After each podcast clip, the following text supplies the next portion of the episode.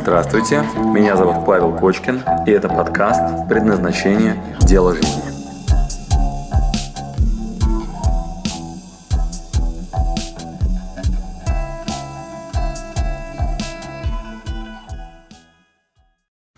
Всем привет, с вами Паш Кочкин. Итак, сегодня у нас очень простенькая тема. Я вам подарю одну из фишек, а, как конфликтные ситуации разруливают а, воспитатели в детском саду. Вот, такая очень интересная тема. Э, и это э, исследование из э, Positive Behavior Support, так называемый гарвардский курс под названием «Подкрепление позитивного поведения». И вы помните эту историю о том, что в школе преподаватель красной ручкой обводит ошибки наших учеников, а хорошая мама вместо того, чтобы обводить красной ручкой ошибки, что делает? Зеленой ручкой обводит то, что самое лучшее произошло. Так вот, эм, продолжаем уроки такого простейшего обучения. Скажу вам о том, как э, преподаватели в детском саду решают конфликтную ситуацию. Очень простая фишка. Трехходовая комбинация, что они делают в момент, когда нажимают их красные кнопки. Посмотрите, работает ли для вас такая стратегия, которую используют преподаватели в детском саду. Так, прошу. А, исследование Гарвардского университета, а, которое было оформлено в курсе EDEX а, под названием Positive Behavior Support, по поддержка позитивного поведения. Один из модулей рассказывает о том, как преподаватели в детском саду решают конфликтные ситуации, типа ваших, когда менеджер тупит или когда девочка истерит на ровном месте. Из чего состояло исследование? Первое, я пересмотрел, ну, с десяток, наверное, интервью преподавателей в детском саду, которые рассказывали про свои красные кнопки. Значит, что они говорили? Ну, разные интересные вещи. Ну, например, когда они прям взбешиваются, когда они прям выходят из себя, когда, э, например, дети плюются, или когда дети начинают драться из-за одной игрушки, или когда они подбегают и говорят, он первый начал, он первый начал, начинают верещать или кататься по полу и биться руками об пол. Да? Э, в эти моменты преподаватели в детском саду вынуждены решить так называемую конфликтную ситуацию. А это как раз тема нашего мастер-класса, вот куда мы сейчас пойдем. Так вот, один из простейших примеров от профессионалов, как они решают конфликтную ситуацию. Итак, первая серия видеороликов – это красные кнопки. Вторая серия видеороликов – это интервью, как преподаватели выходят из этой ситуации. Оказалось, есть всего три шага. Что они делают? Итак, каждый преподаватель, когда с маленьким ребенком, должен договориться, у него есть задача номер один. Первое – сохранить свое нормальное физиологическое состояние. Преподаватели говорят так. Дыши.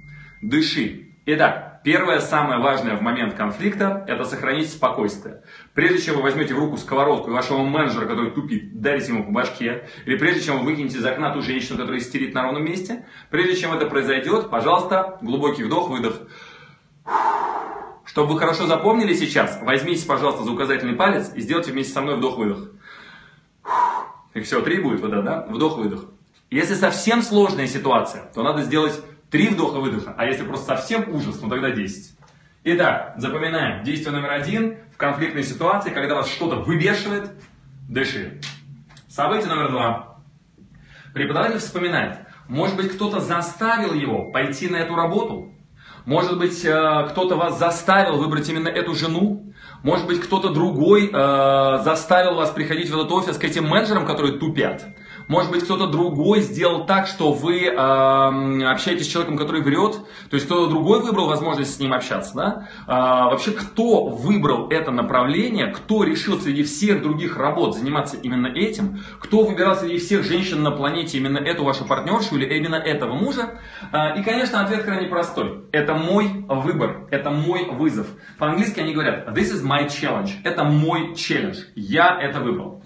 И преподавательница в детском саду, когда видит группу, которые там истерят и бьют друг друга маленькие дети, она делает два действия. Первое такое. Это мой челлендж. Это мой вызов. Это мой выбор. Я, похоже, вот выбрал именно эту профессию. Значит, вместо того, чтобы ныть, ругаться и что делать еще, мы берем на себя ответственность за то, что я иду разруливать этот конфликт. Дальше. Третье, что она делает, она говорит так. Какой план? Да, как я буду решать этот вопрос? И чем должен закончиться э, вот, эта, вот эта реакция на конфликт? Чем она должна закончиться? Первое, спокойствие. Второе, взяли на себя ответственность. Я это выбрал. Третье, в голове начинает рождаться план. Какие у меня идеи по решению? А, нарушение этого третьего пункта выглядит так. Начать причитать, начать грузиться, начать обижаться, начать говорить, твою мать, эти дети, да этот, блин, следователь, да этот, блин, да, не знаю, поступок, да этот э, сволочь, да этот транспорт, да эта погода. И когда конфликт возникает с тем, что у вас ожидания не совпали с тем, что вы думали, думали, что будет солнце, а тут пошел дождь. Мы, конечно, можем на эту тему грустить, ругаться и как-то на него там причитать, а можем сделать так. На улице дождь. Я выбрал этот город, эту страну, поэтому я живу в Санкт-Петербурге или в Лондоне, где 90% времени льет дождь.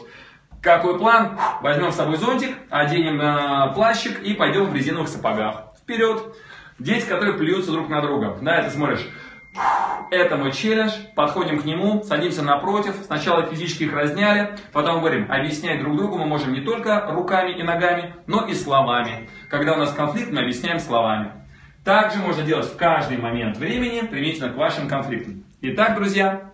Есть тут вопрос. Так, как давайте. быть э, при конфликте с родителями? Ведь я не выбирал родителей. Да, выбирал, как ни странно. Значит, ну, например, одно из решений выглядит так. Откажитесь от них, перестаньте с ними общаться.